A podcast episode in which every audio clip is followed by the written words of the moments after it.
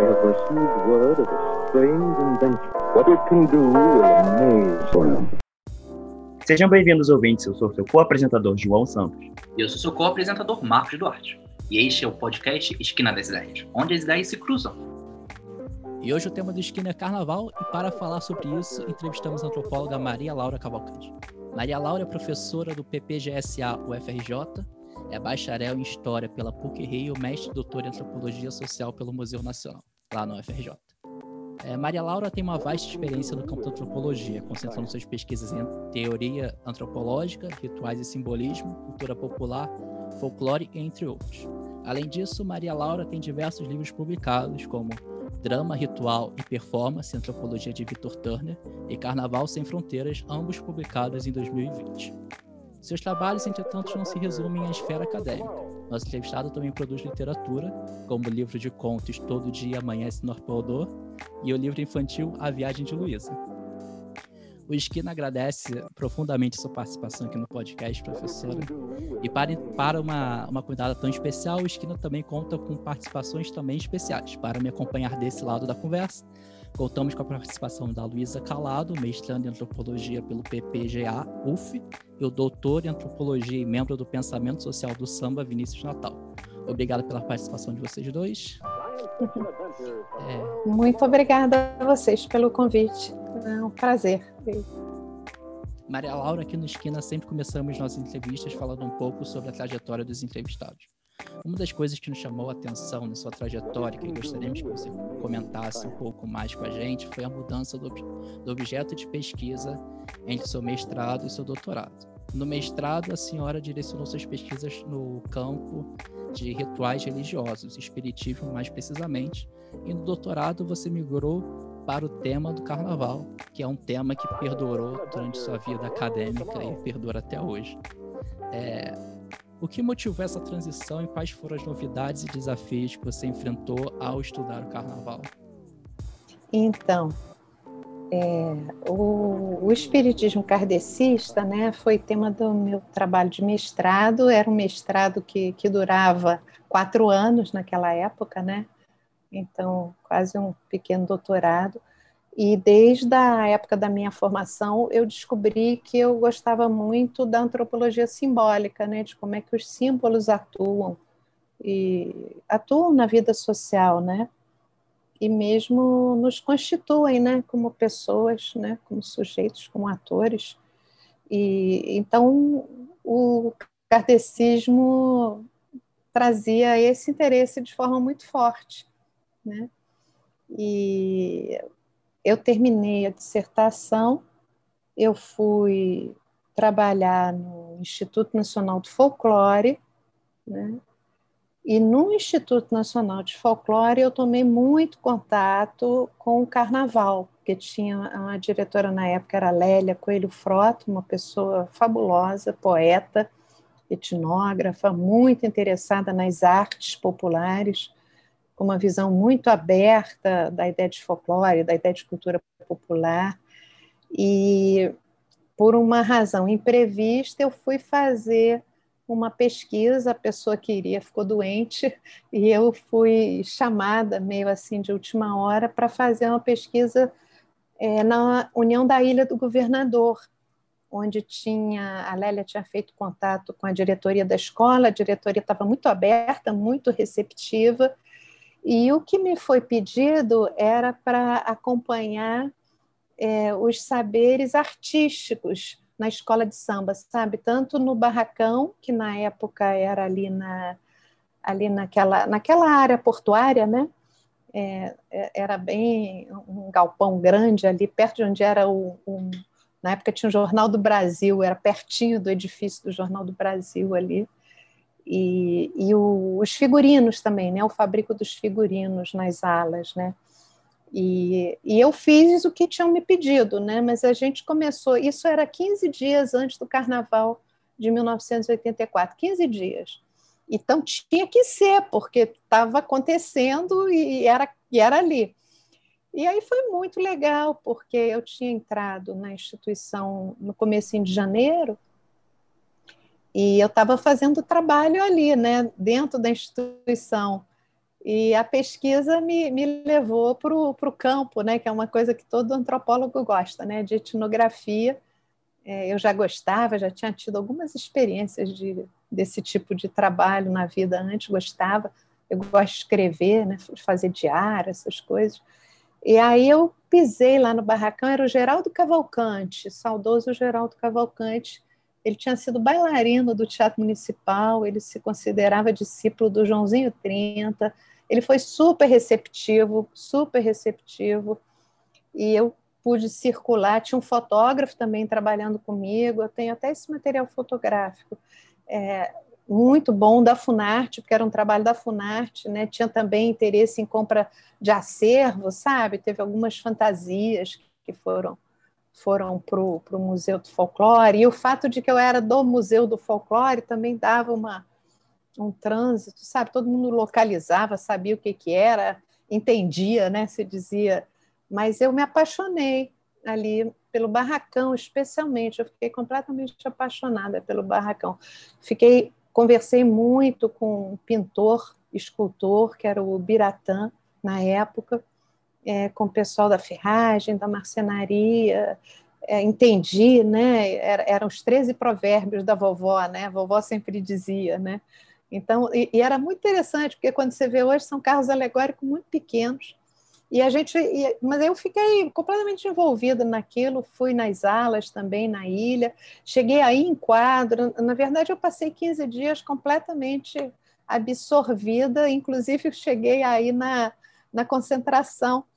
Tem até uma foto de uma amiga minha ajudando a prender a saia de babado da vovó e aí é muito legal, porque é, o Vinícius conhece bem isso, né? Essa energia, é, que, sobretudo no finalzinho ali, que todo mundo é muito agregativa, né? O bloco tem que ir para a rua, né? Então as pessoas acabam ali na rua é, de preparar um carro.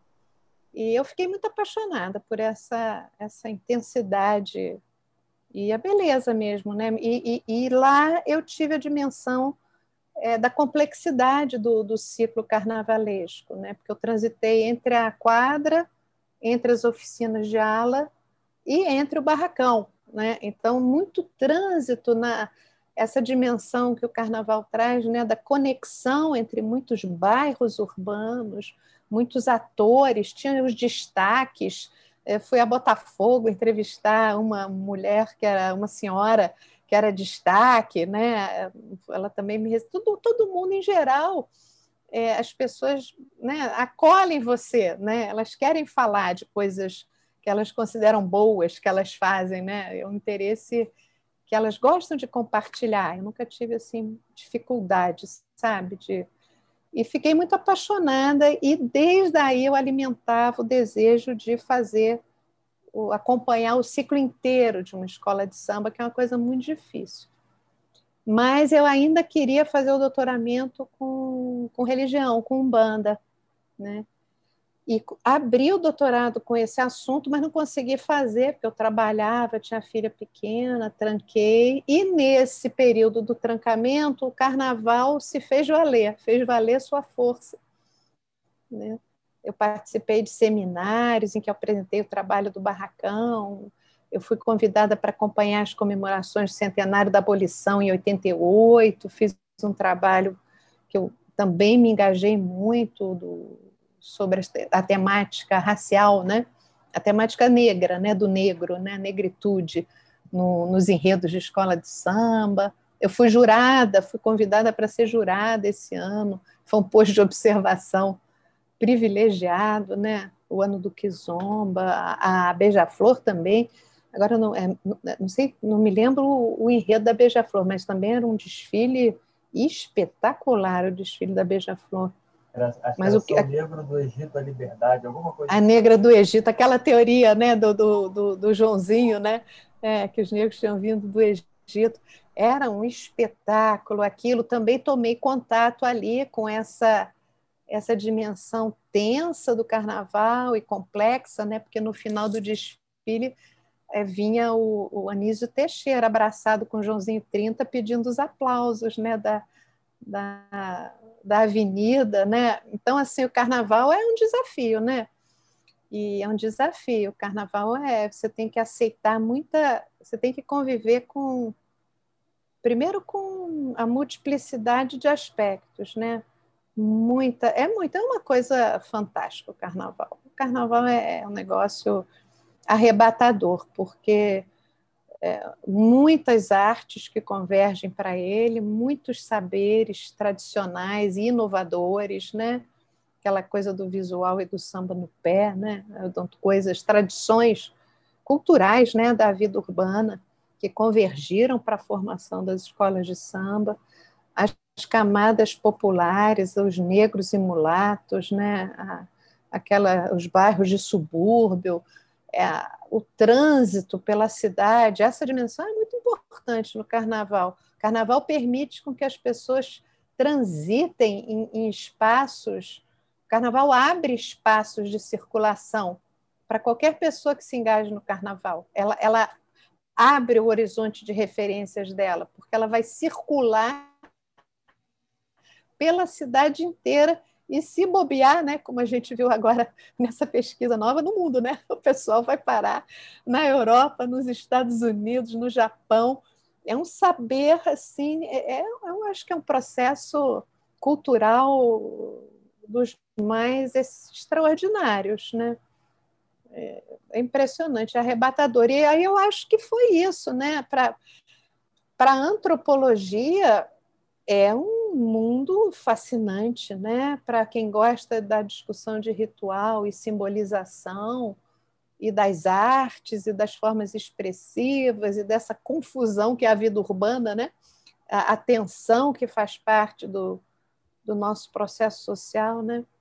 Essa ideia, sabe, que é muito cara para a antropologia dos rituais, né? Que é uma ideia da antropologia clássica, que acho que a gente não pode esquecer. Os rituais são portas de entrada para compreender a vida das sociedades, porque ali você fica sabendo do que você quer e do que você não quer, porque as pessoas estão falando da vida delas, né? Então você, querendo ou não querendo, você vai tomar contato com os valores, com as contradições, com os conflitos, com as redes de colaboração que atravessam a, a, a vida contemporânea, né?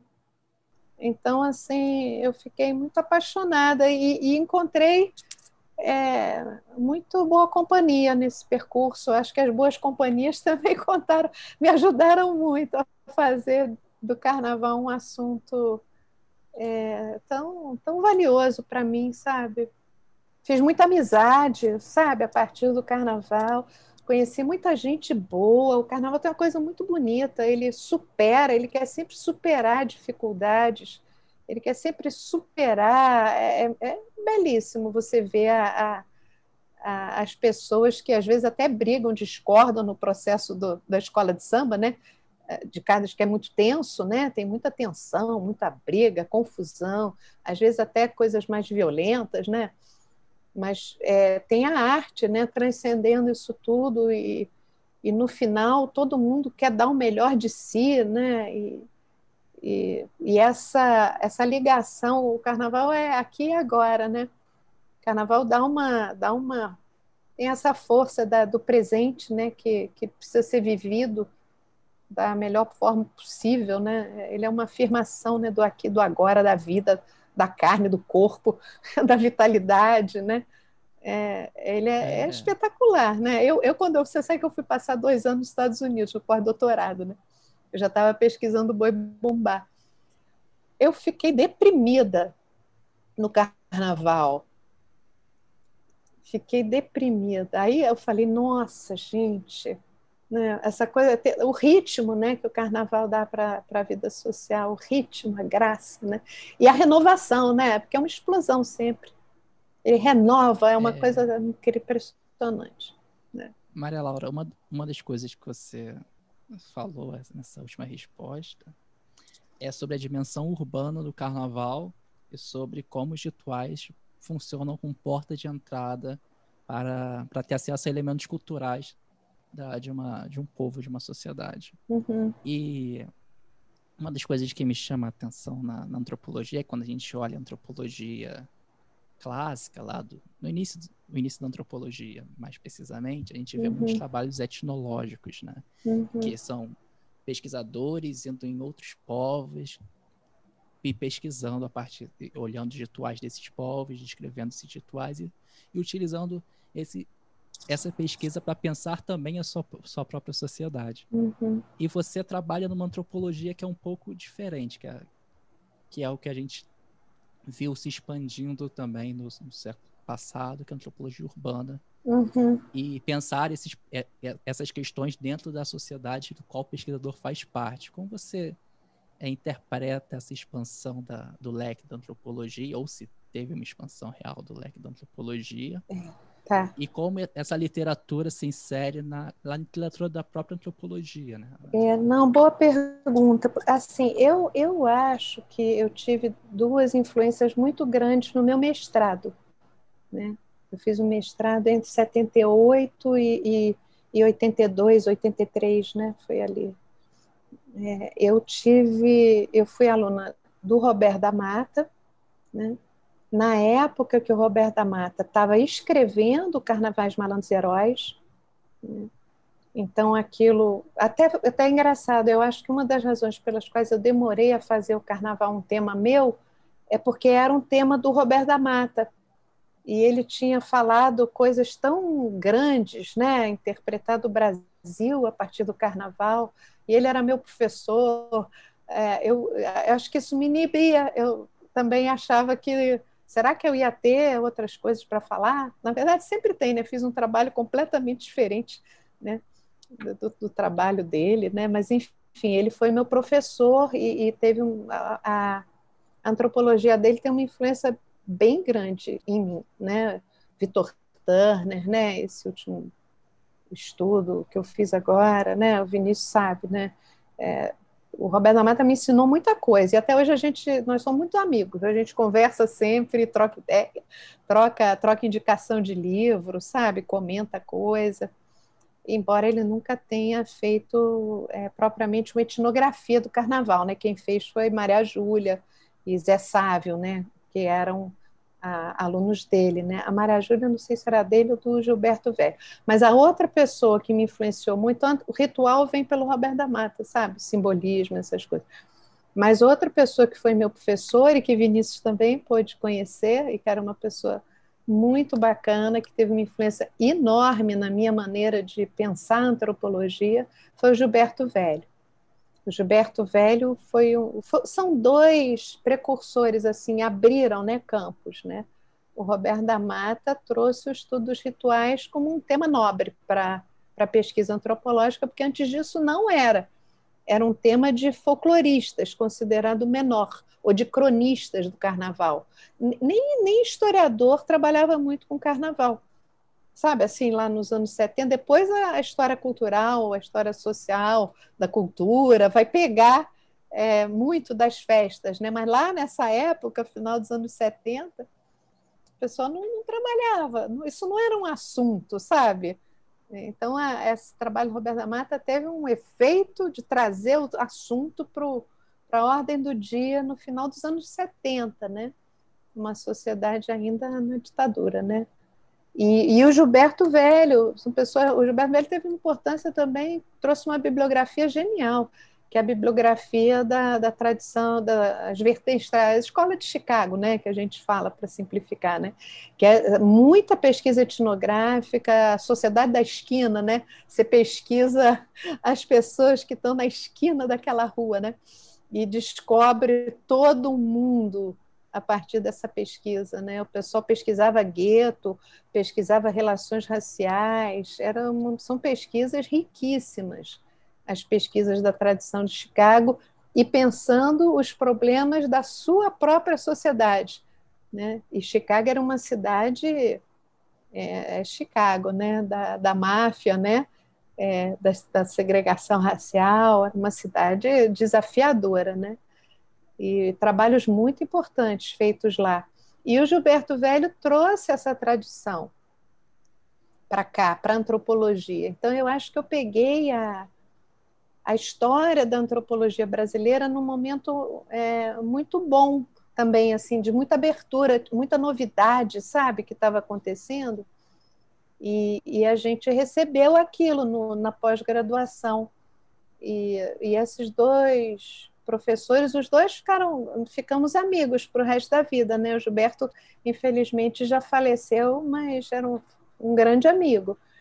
E porque amigo assim, porque você começa a conviver e trocar muita ideia e aquela maneira que a pessoa é, vê o mundo, né, é, transmite muita coisa. Gilberto é uma pessoa muito aberta, nossa, muito aberta e sempre falou isso, né?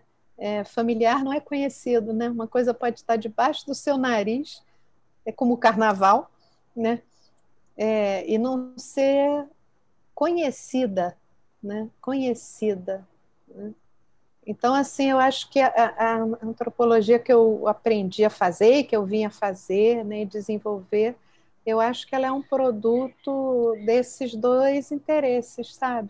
Junto com uma formação em história, né? Aí eu acho que é uma coisa minha também mesmo, porque eu fiz graduação em história, né? Eu sempre falo assim, adoro data, adoro periodizar, né? O Vinícius sabe disso, adoro periodizar, né? Mas quando é que é? Qual é o contexto? Qual é a data? Porque eu acho que organiza o pensamento, né? Tem dimensão de processo também, né, Maria Laura? Que acho que você traz bem né, da história, né? A dimensão processual das coisas. É, né? exatamente. É, é, exatamente. Eu, eu tenho até, eu gosto muito, né, dessa, dessa outra conversa também, sabe? Da, história da antropologia e tudo que eu trabalhei, o próprio boi, né? Eu fui pesquisar a bibliografia de boi lá do século XIX, sabe, para compreender a, a, o processo de formação daquele boi amazônico, né? Eu, eu, eu gosto muito dessa desse enfoque histórico também. Eu acho que a antropologia e história tem, tem é, porque são duas alteridades, né? A história, a alteridade do tempo, né? E a antropologia, essa alteridade cultural contemporânea tão forte, né? Então, é mais ou menos isso, assim, sabe? Que eu, que eu... E o carnaval é um campo fascinante, né? Para todas essas questões das humanidades, né? Das humanidades. Maria Laura, eu queria perguntar para você, como é que foi essa, essa sua construção de uma ideia de etnografia esse momento em que o Gilberto estava trazendo essas novidades, né, de Chicago com antropologia urbana, da Mata com antropologia ritual, né, e aí você pega isso, né, junto à tua atuação no Museu de Folclore, né, que também acho, acho que é, é importante, né, importante. É. E aí você chega num barracão para construir uma ideia de etnografia que também estava se modificando naquela época, né? Como é que foi essa sua é, construção? Oh, é, deixa eu te falar. Na verdade, ah, isso até agora é um tema de pesquisa meu, sabe? Porque assim, a etnografia ela é uma tradição muito antiga, né, Na, nas humanidades, né? E ela é, ela traz o é a observação, né? No caso da antropologia, essa experiência do campo, né? Mas ela é também a narrativa, né? Você precisa contar aquilo que foi vivido, né? E, e nesse relato daquilo que você viveu, né, você precisa interessar os outros, né? Convencer os outros que você fez uma coisa que, que é real, né? Que é importante, que você quer o leitor, né? Junto com você, né? Você quer aquela coisa, né? Do Malinowski. E, e, e, eu, e eu sempre gostei muito de ler, sempre gostei muito de escrever, né? E a escrita é, sempre me atraiu muito. E eu tinha feito na universidade, eu tinha tido duas experiências, eu não sabia, nunca tinha ouvido falar em etnografia, mas eu tive duas experiências muito próximas do que a antropologia me disse que era etnografia. Uma foi uma pesquisa na casa de Rui Barbosa, que era sobre a, a fábrica da América Fabril, na Raiz da Serra, aqui em, em, na, na, no caminho para Teresópolis, né? a Raiz da Serra, de onde antigamente se subia para Petrópolis. Né? E a gente foi fazer pesquisa na é onde, onde Garrincha nasceu, né? onde Garrincha casou e teve filhos, a terra do Garrincha, Raiz da Serra. E tinha uma fábrica da América Fabril lá, e a gente estava trabalhando com interessado em industrialização na Primeira República, vejam vocês. E a gente foi visitar a fábrica da América Fabril. Eu fiquei completamente fissurada com a visita à fábrica da América Fabril, escrevi um, um texto que eu tenho, eu tenho esse texto até hoje, da visita, um relato. Foi uma experiência tão forte que eu escrevi um relato, um diário da visita. Eu, desde criança, faço diário, né, Vinícius? Eu já achei os diários de carnaval, né, que eu falava das escolas de samba, aquele meu diário, né, eu gosto de escrever. Então, eu, eu fiz o diário da América Fabril. E aí, poxa, aquilo forte, você vê, conversar com as pessoas, ver uma fábrica, sentir aquele lugar, enfim. E a outra foi que eu também estava na faculdade, eu fui contratada para uma pesquisa de remodelação da, da das estações da Rede Ferroviária Federal. Era um grupo de alunos e a gente ia a todos os subúrbios da Central do Brasil, no Rio de Janeiro. Tá? E a qualquer hora do dia, tinha tido, era ditadura, né? uma coisa que vocês não viveram, graças a Deus, porque era horrível, mas tinha tido quebra-quebra, e a, o, o, governo federal tinha contratado uma empresa francesa para melhorar os serviços da rede, para não ter mais quebra-quebra. E aí tinham contratado eh, muitos universitários para poder fazer as pesquisas de campo nas estações da central, nas, nas linhas da central. Né? É, essa pesquisa foi muito importante para mim, porque foi um impacto, a gente ia de madrugada, Austin, é, Lins e Vasconcelos, Engenho de Dentro, Engenho Novo, as pertinho, né? Mangueira, Estação Primeira, fomos a tudo, né? E eu fiquei tão impressionada que eu fiz um diário com isso. E, e, na época era todo mundo contra a ditadura e a gente colaborava com o jornal, que era um jornal de oposição, que era o Opinião. E eu levei esse meu, meu trabalho para. A gente era também muito assim, né? Saído, né? Eu levei o, o, esse meu trabalho para um editor do, do jornal Opinião, chama, chamou os malabaristas da Central, porque o pessoal viajava de pingente, né? em cima do trem, era um negócio. Eu chamei os malabaristas da Central e eu fiz um diário do dia a dia dessa pesquisa. Eu acho que eu viria antropóloga antes de estudar antropologia, porque eu acho que foi esse diário da pesquisa nas estações da rede ferroviária federal, que quando eu conheci antropologia, a ficha caiu. Né? Eu falei, poxa, eu posso fazer isso é, profissionalmente, né? porque eu tinha pensado que eu quero ser jornalista, mas não era. Era uma coisa mais subjetiva, uma subjetividade mais, mais forte, né? eu acho. Então, antropo... eu, eu encontrei a antropologia nesse sentido, sabe? Eu, eu já eu já, já gostava de escrever e do diário eu já fazia diário de campo sem saber que, que eu estava fazendo diário de campo, né? A coisa espontânea que veio mesmo da, da e, e interessante porque vivências de, de contato de alteridade, né? A fábrica da América Fabril, né? Aquelas vilas operárias e e as estações de, de subúrbio da central do Brasil, né? Classes trabalhadoras ali. Nossa, a gente ia duas horas da manhã, voltava às sete da manhã, porque tinha que pegar o rush, né? É, Marechal Deodoro, fomos, fomos para tudo que era lugar. E isso foi um, para mim, foi o. Eu sou uma moça de camadas médias, né? Nasci no posto 6, né? Assim, é, meu, meu, meu, minha, meu, contato com alteridades era, era muito reduzido, né? Assim, era um mundo do posto 6 de, de antigo. Meu contato era pelos livros, né? Que eu gostava de ler e, e literatura, né? E aí a gente também vive muita experiência pela literatura, né? Mas essas duas experiências foram assim muito fortes, muito fortes. E, e aí descobri a antropologia. E isso encontrou um caminho, né? Sabe? É, falei, poxa, posso fazer isso, né?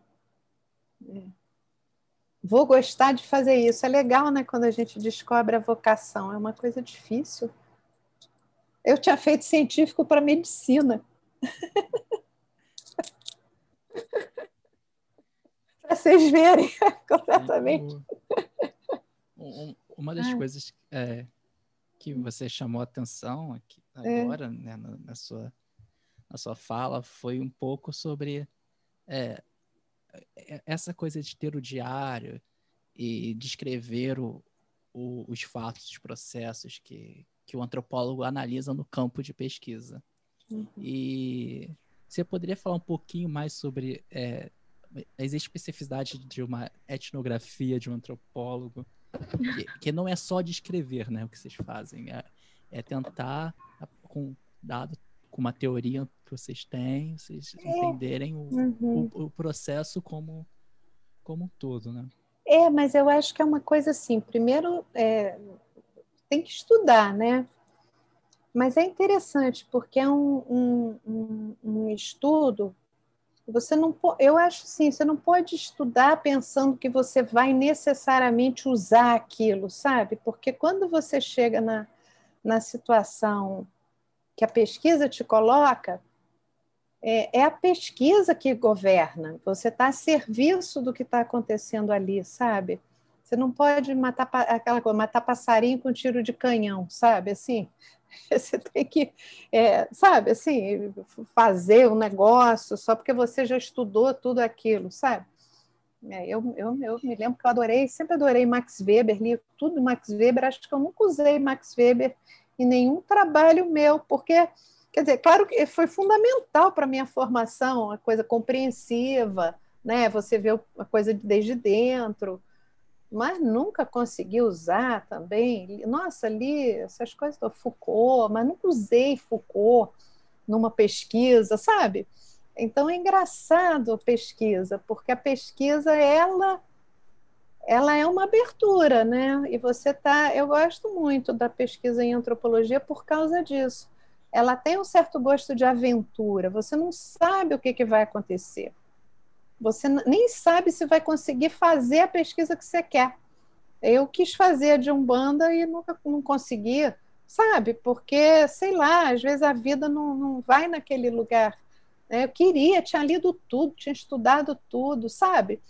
É engraçado isso. Então, tem um, tem um pouco é, é, as condições de aquilo que a pesquisa. A, é, a melhor pesquisa é aquela que, que você pode fazer, né? É, é que você encontra a receptividade dos sujeitos da pesquisa, né? Porque você precisa ser aceito. Isso é muito importante, né? É, é, é muito, é muito. A gente fala, parece um lugar comum, né? mas não é, é muito humano, né? É muito é, é, é, um, é contato, é muita interação, né? E, e, você, a gente aprende muito. Então eu acho assim, quando você está no campo, não dá muito para analisar nada, sabe? A gente analisa depois. Eu acho que ali é, é estar com os outros, sabe? Aquela coisa do Evan Spritzer, eu acho tão importante. Todo mundo está falando em bruxo, né? Então, sobre o que é que eles estão falando mesmo, o que, é isso? Sabe assim? É, é, é, né? Eu nem sei o que, que são os bruxos, mas sobre o que, que eles estão falando. Né? E aí você mergulha num mundo que é um mundo completamente novo. E é muito impressionante a vida da cidade, a vida urbana, porque a vida urbana é isso, né? A gente tem, às vezes, do nosso lado, né, pessoas que estão a, vivendo a menos de 100 metros de distância de você, participando de mundos simbólicos inteiramente diferentes, né, que você encontra, cumprimenta. É como eu, eu quando fiz a pesquisa do kardecismo, os kardecistas são muito discretos, né? É uma religião muito interessante, porque ela é antiproselitista, né? Ela não ela não é proselitista, ela não, tá, não sai por aí dizendo que ela é melhor que nada, né? Ela é, tem um livre-arbítrio, é uma religião muito interessante. E, e, mas eu descobri milhar, um monte de colegas e amigos meus que, que eram kardecistas ou que a família era kardecista e, eram, e eu nunca tinha sabido disso. Então, assim, acho que a, a, a, o ambiente urbano, né, essa história da antropologia urbana, com essa a, a, ideia do Gilberto, né, da, da heterogeneidade da, da vida social, né, é muito impressionante, porque você pode estar muito próxima de pessoas e, ao mesmo tempo, é, é, não compartilhar mundos simbólicos que são muito diferentes. Né? Eu acho que a, a, a cidade ela, ela, ela traz esse desafio, né? a graça do urbano. Né? A, gente nunca, a gente nunca sabe de onde a pessoa com quem a gente está dialogando, de quais experiências ela está vindo, né? De onde essa pessoa está vindo. É, é, sempre, eu acho muito legal na pesquisa de campo essa abertura para o outro, sabe? Essa, essa coisa, eu não sei, né? Mas, mas é uma abertura é, é, muito treinada profissionalmente, né? Porque você tem que ter estudado, porque senão você não vai também saber fazer muita coisa com aquilo que, que os outros te trouxerem, né? Mas, mas eu acho que em campo é, é isso, é essa abertura, né? Esse envolvimento, e precisa escrever, porque senão, porque como as coisas são, né? É, é aquilo que acontece com você naquele dia, né? naquela hora, com, quando você está junto com o fulano, acontece uma coisa, quando você vai conversar com o cicrano, acontece outra né? Um te diz uma coisa, outro te diz outra. Então, se você não escreve, a, a mente não consegue guardar, não consegue guardar. E, a, e aí, essa hora que você escreve é uma hora muito reflexiva, porque aí você já, você já viveu aquilo, né? você está sozinho com você mesmo e sua folha de papel, hoje em dia seu laptop, né? na época era folha de papel mesmo, né? É, eu, né, gente, eu peguei, nossa senhora, peguei a entrada do computador, né? O, o, o espiritismo nem tinha, era máquina, tá, tá, tá, tá, tá, tá, máquina datilográfica e caderno de campo anotado mesmo, né? É, muito bom. Mas se você, então você essa hora é uma hora muito importante, a hora do diário, porque você já raciocina, sabe? Você já você já subjetiva a sua experiência. É, é muito importante. E esse trabalho é, é, legal porque é um trabalho que não aparece. Ele, o que aparece já é um terceiro momento, um quarto momento, né? Porque aí você vai pegar um instrumental teórico, e aí depois você vai contar a sua história para os outros, né? É, então é, é, é um, né? É, é, gostoso, né? É um desafio. É, a gente estava falando sobre a questão da arte, né? Você estava falando que o carnaval ele é muito artístico, ele traz toda essa questão. E aí eu queria poder falar um pouco dos carros alegóricos, né? Você até mencionou que ah, eles, eles são menores e tal. É, pequenininhos. Eles, eles, é, eles têm a função de meio que dar uma expansão né, no enredo. É, o enredo ele traz um tema e aí o carro alegórico ele vai e, e expande isso. É, e aí você fala um pouco de alguns exemplos concretos no seu texto, as alegorias do Carnaval Carioca. Uhum. E aí eu queria que você falasse um pouquinho tá, das alegorias. A alegoria é a minha paixão, né? É, eu sou uhum. completamente uhum. apaixonada. Acho que porque como eu entrei no Carnaval pelo barracão, é, a alegoria é um problema, né? Eu, eu tenho, o carnaval tem, tem, o pessoal do samba, né? Que sabe samba enredo, canta samba enredo, sabe todos os anos samba enredo, sabe tudo, tudo, tudo, né?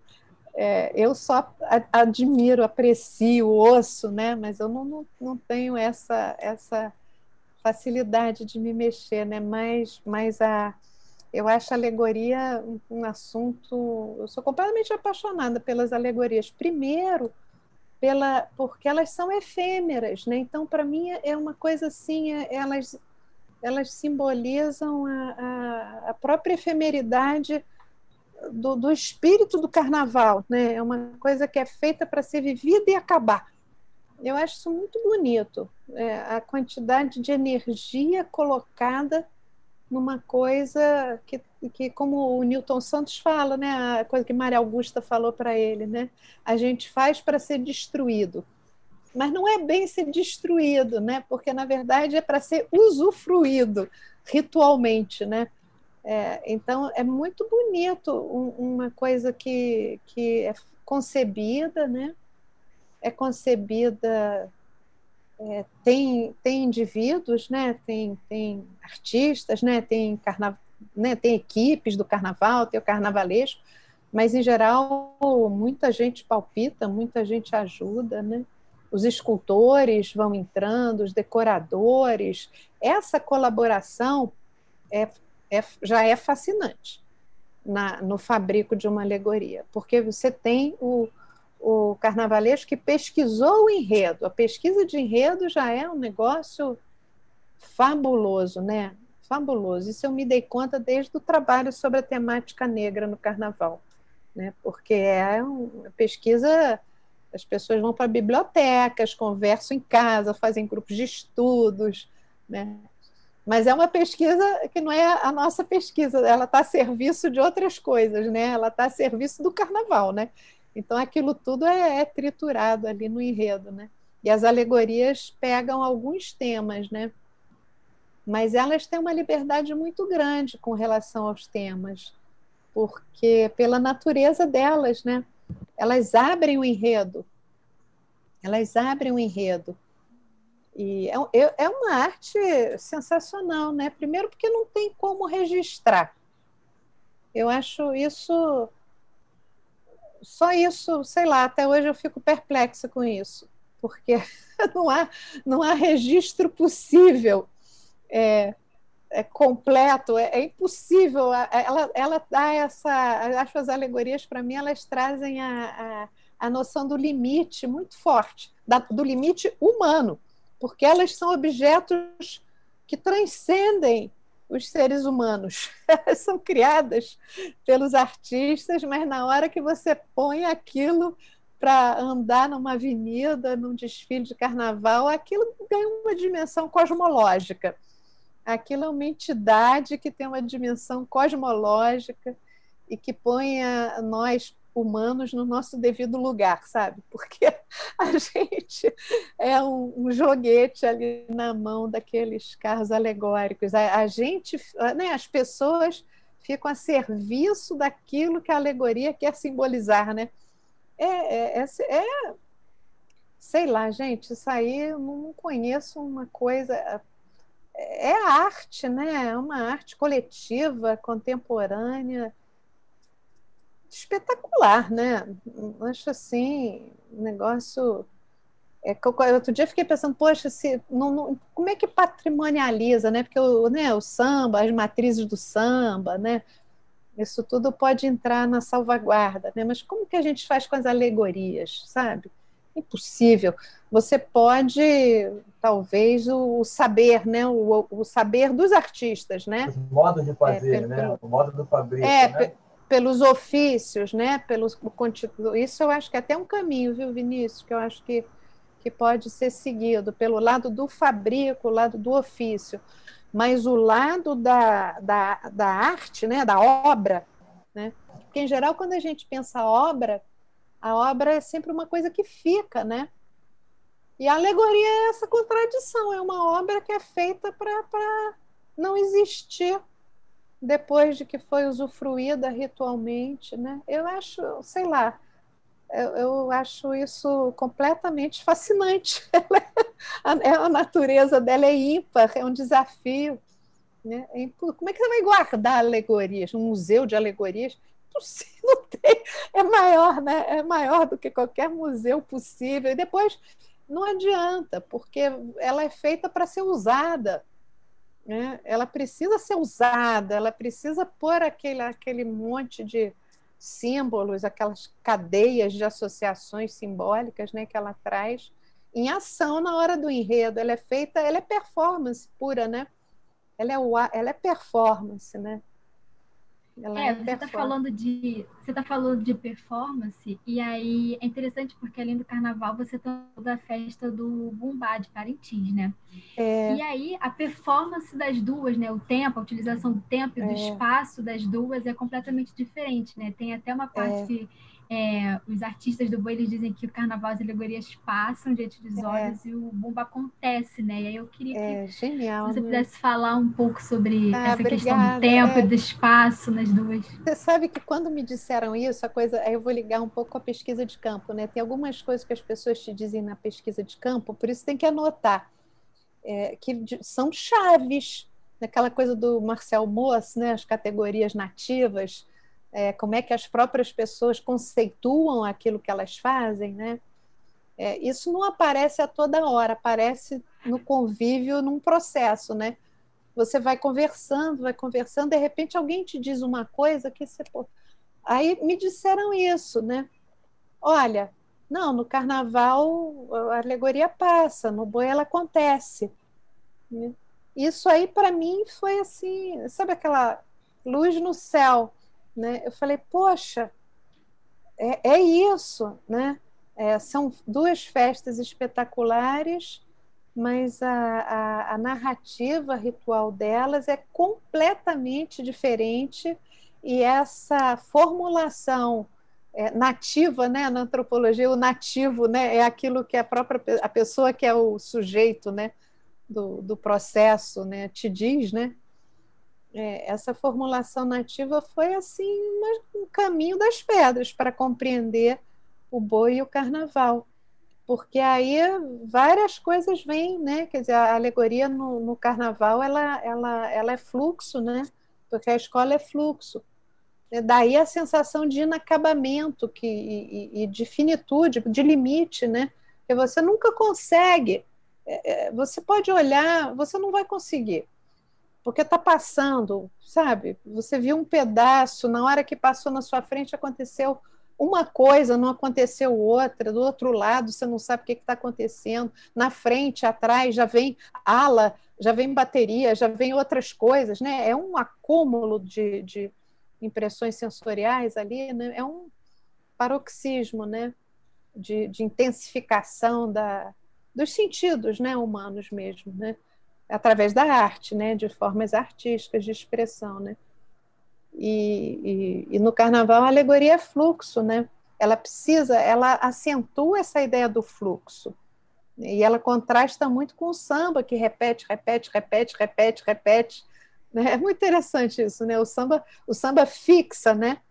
Os temas, e, mas e- e- o, o- quem está assistindo, né? Não tem aquela exegese toda, né? Que o carnavalesco faz no roteiro para os júris, né?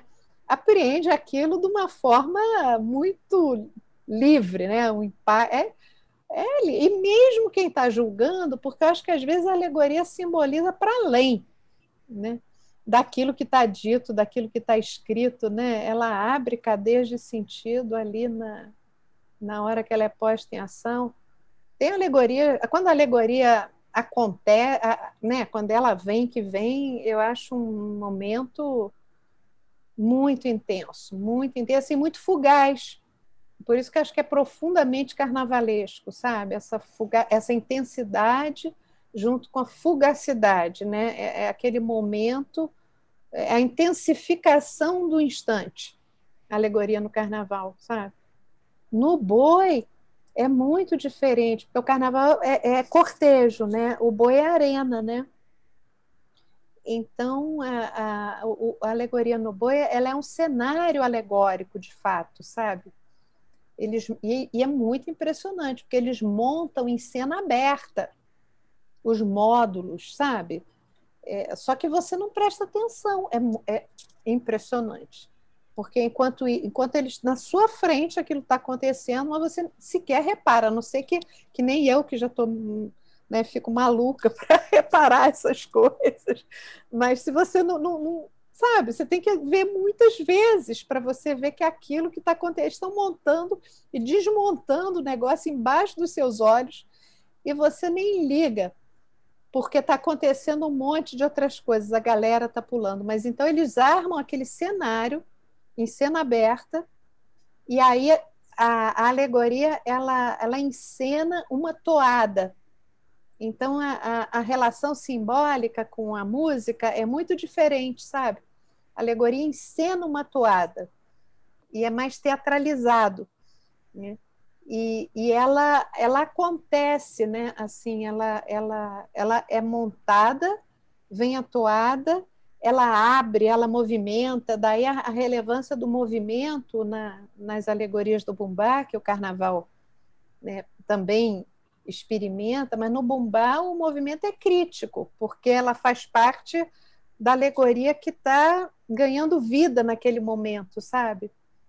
E, e, aí a toada conta a história e essa história é de fato encenada naquela alegoria e encenada de forma esplendorosa junto com a música, né? Com batucada, com, com batucada, com marujada, com o apresentador, é uma apoteose.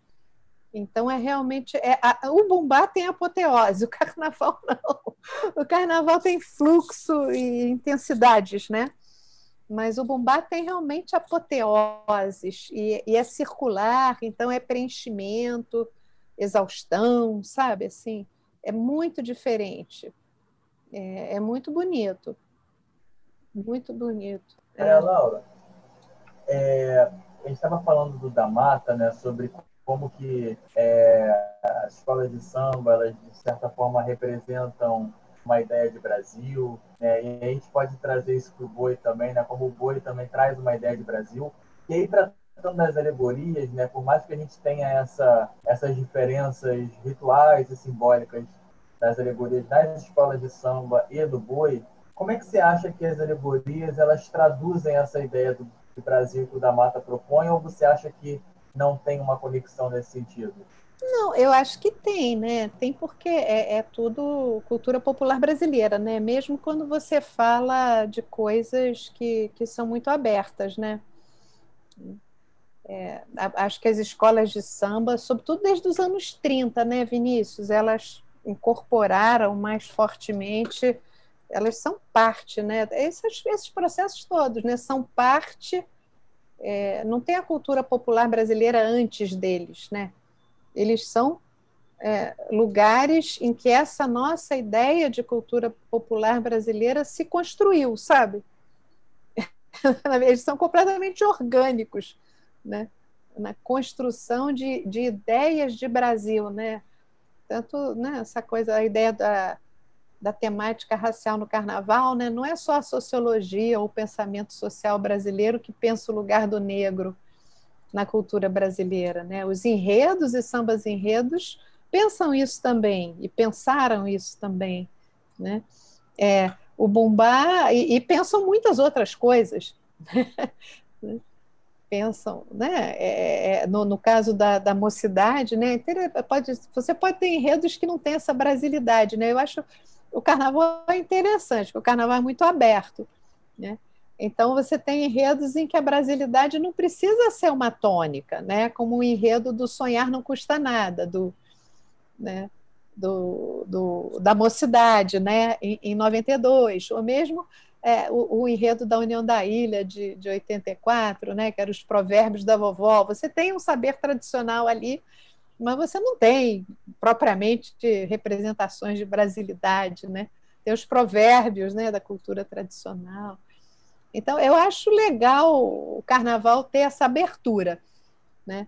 É, embora, obviamente, a, a, os temas da brasilidade são né, as matrizes religiosas todas, né? Os lugares do negro né, na, na cultura brasileira. Né? São, são temas ali super importantes no, no carnaval, né? As, as fés, né? Mas o carnaval fala de qualquer coisa, né? Tem, tem enredos da Rosa Magalhães maravilhoso, porque você vê a cultura do arroz no mundo. Eu gosto muito desses enredos também que saem do Já Brasil. Falou até de iogurte, sabe, né? que levam. Já falou até de iogurte. É, o iogurte, aquele do iogurte foi terrível, aquele não foi feliz. Aquele foi terrível, gente. Ainda bem que eu não sei, não lembro mais de quem foi, porque aquilo não, não deu certo falar do iogurte. Mas eu acho que se, se tivessem falado bem, porque uma, não é o tema em si, é a maneira de falar, sabe? Aqueles enredos da Rosa Magalhães, os enredos da Rosa Magalhães são exemplares de abertura do Brasil para o mundo. Ela não sai do Brasil, mas ela abre, né? Aquele enredo da, do arroz, gente, ela consegue fazer um enredo sobre o arroz que fala da, da, da, China, né, do Marco Polo, né, até os japoneses imigrando, enfim, é, é, é o carnaval é, é, é, é, claro que a brasilidade é um dos temas, mas ele, ele é muito aberto. Ele tem uma abertura temática grande e importante, eu acho, sabe? Para também não ficar muito fechado. O boi, ele é mais profundamente enraizado nessa ideia de cultura brasileira.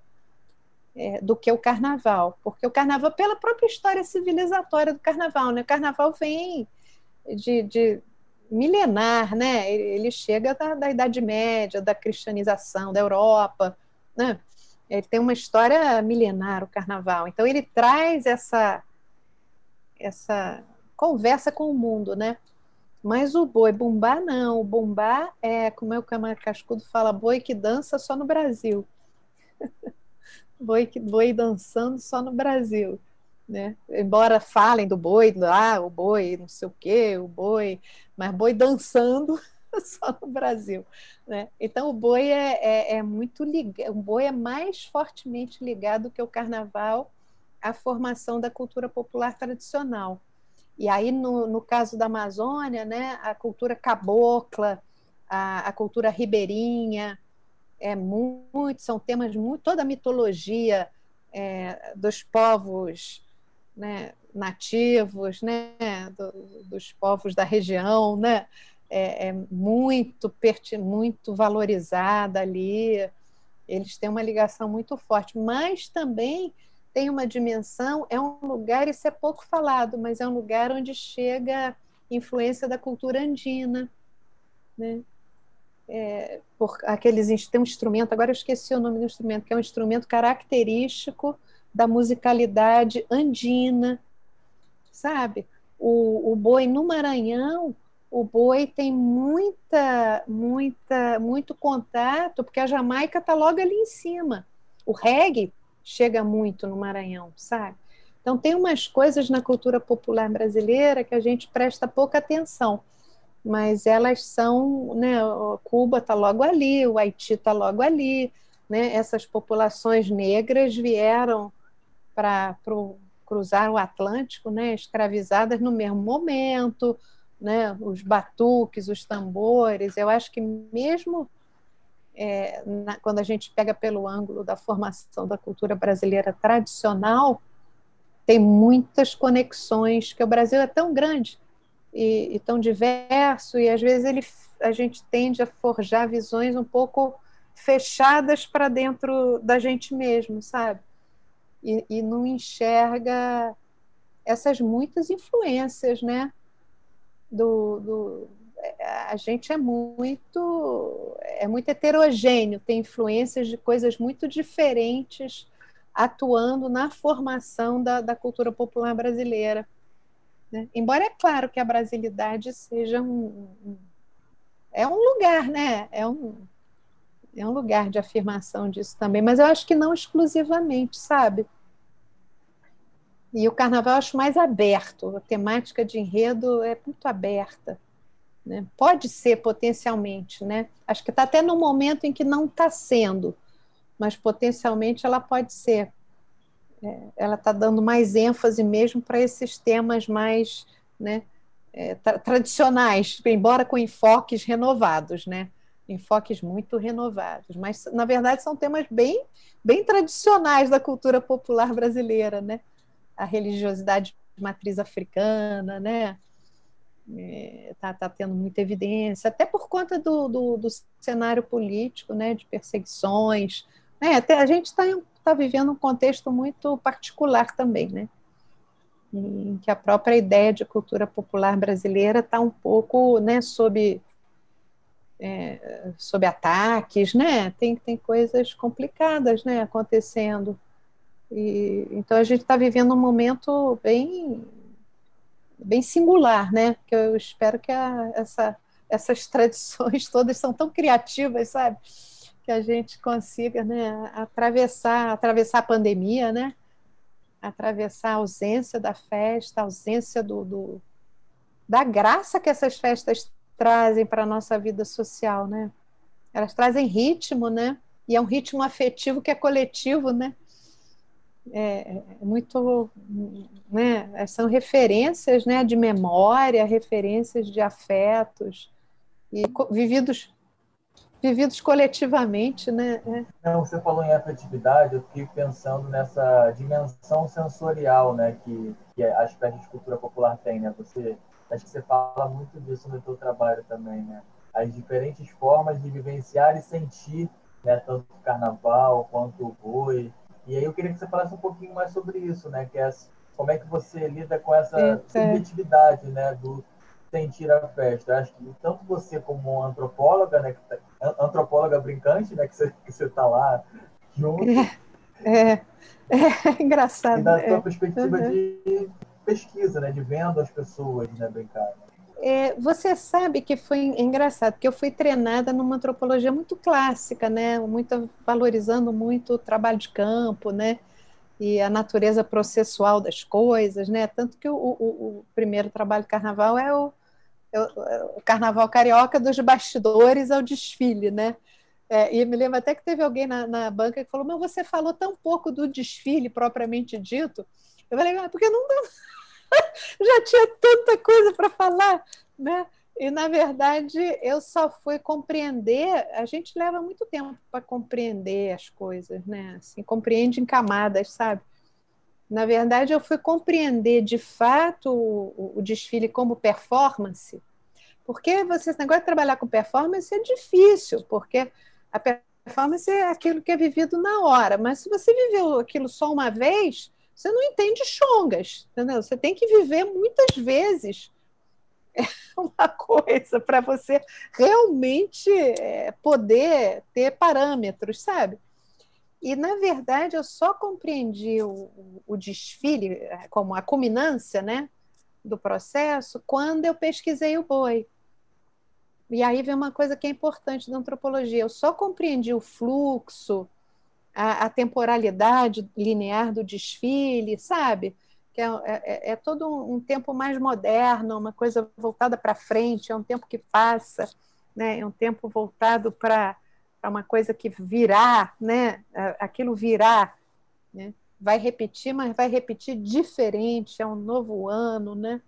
É, eu só compreendi direito, inclusive as alegorias que você perguntou e os usos dos sentidos na festa, quando eu pesquisei o bumbá, porque aí o contraste, a comparação é, tornou impressionante. Uma festa dialogou com a outra. E aí a perspectiva comparativa fez com que eu entendesse cada uma delas melhor, sabe? É, então, assim, essa coisa. A, a, a, é, é, em antropologia é difícil comparar, embora a antropologia tenha nascido, né, aquela coisa do Radcliffe Brown, né, uma sociologia comparada, né? Quer dizer, tem sempre a comparação implícita que é com aquilo que a gente já conhece, né? Então tem sempre isso, mas você pega duas coisas que você não conhece, né? É, e, e, você vai aprendendo a conhecê-las, né? E você comparar é muito interessante, porque uma dialoga com a outra, que a hora, essa hora do, olha, no carnaval as alegorias passam, no boi elas acontecem. Opa! Sabe? É, essas festas estão falando de maneiras de, de lidar com o tempo com a experiência do tempo, né? com a passagem do tempo, porque tanto acontecer quanto passar são experiências temporais, né? E, e, e, e, é interessante, porque não são conceitos abstratos, são experiências profundas, é, dimensões do tempo, que é aquela coisa né, mais enigmática né, da nossa experiência humana, né? as múltiplas dimensões da temporalidade, né? E, e você experimenta isso através, por isso a dos sim, você experimenta isso através da linguagem simbólica, né? Com o seu corpo, né?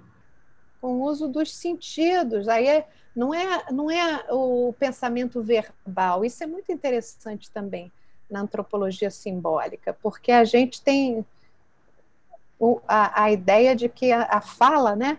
Claro que a fala é importante, claro que o pensamento racional, organizado é fundamental, né?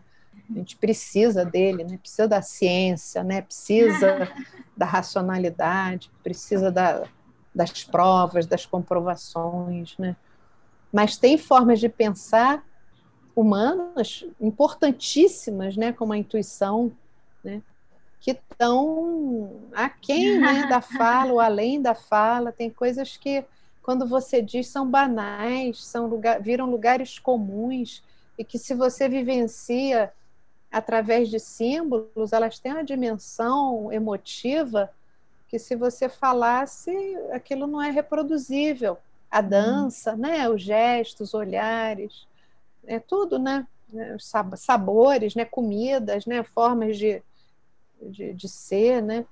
Então, assim, a, a pesquisa do, de ritual é muito interessante, porque ela e das artes, né? Porque ela traz esse desafio. Como é que você fala e escreve né, nessa linguagem verbal, articulada, reflexiva, né?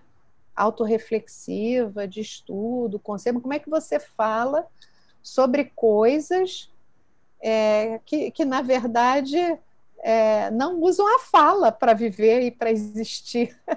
É, é, muito legal, são, são formas de pensar, de dizer as coisas, às vezes muito mais potentes do que a fala. Né? E, e, isso é absorvido, né? Por isso que é, eu, eu acho assim, eu valorizo muito o lugar do, do espectador também, porque o espectador é ativo. É, o espectador ele está ali para ele está concordando em receber aquilo tudo, né? E aquilo tudo é feito para ele. tem uma dimensão da, da, do brincante, né? Mas o brincante, em geral, é, é a brincadeira é brincar e assistir, né? É, todas essas festas, né? Elas te dão essa possibilidade é, sempre dupla, né? É, assistir é meio brincar também, né? Você já vira um nativo, tem opinião, conversa, fofoca. É, é, é, é encantador, né? Mas, mas, são mas na verdade tem essa dimensão mais comezinha, mas tem uma dimensão é, experiencial muito profunda, muito profunda, como experimentar a passagem do tempo histórico, né? É a vida, a vida, nossas vidas, né? A maneira como a gente constrói memória, né? Como a gente interpreta aquilo que está acontecendo com a nossa sociedade, né? É, eu acho que é, esses processos culturais populares são geniais, né? Geniais, muitas dimensões. É, e, e, falando é, nisso que você tocou, nesses processos rituais, como é que você vê, por exemplo, nesse período de pandemia, né, que todas as manifestações de cultura popular, né, de alguma forma, vivenciaram, experienciaram o tempo e o espaço do fazer e do brincar de diversas formas, né? É... Como é que você está vendo esse movimento? Olha, é, eles estão lidando com, com um impedimento básico, né? Não há como substituir a, a, presença, né? É, o mundo virtual não é um mundo tridimensional, né? É, o espaço está abolido, né? E, e, essas festas, eu, eu gosto muito do Merleau-Ponty, né? Você sabe, né? Aquela ideia do do campo, o corpo é um campo de presença, né, que você compartilha com outros corpos, né? Essa ideia do campo de presença eu acho muito bonita, né? Os corpos, né? Os sentidos humanos são usados é, nessa interação corporal, né? Que é, que é sensível, né? Que é, é intelectual, mas é um intelectual dentro do, do da corporalidade, né? Então, é, é, essas festas são campos de presença, né? porque elas são experiências coletivas de, de, de uso corporal das possibilidades do, do, corpo, né? Você experimenta a artes, né? Corporalmente, né? É, é, são experiências e, e, ao mesmo tempo, né? Porque é, é uma exacerbação, né? Sinestésico, né? É, olfato, visão, gesto, né? É, ritmo, corpo, música, visualidade, né? É, é, tudo converge, né? É muito intenso, né? Então, a, a, isso precisa da presença, né? Isso é insubstituível. Na, na... Eu acho assim que a pandemia está ensinando para a gente, um, um, quer dizer, essa coisa óbvia também, né? Não só a nossa vulnerabilidade, né? somos mortais, né? E vulneráveis, né? Muito vulneráveis, né? Todos, né? E, e mas ela está ensinando também o quanto a gente é profundamente junto com os outros, né? Como é que perder os outros é horrível. é horrível.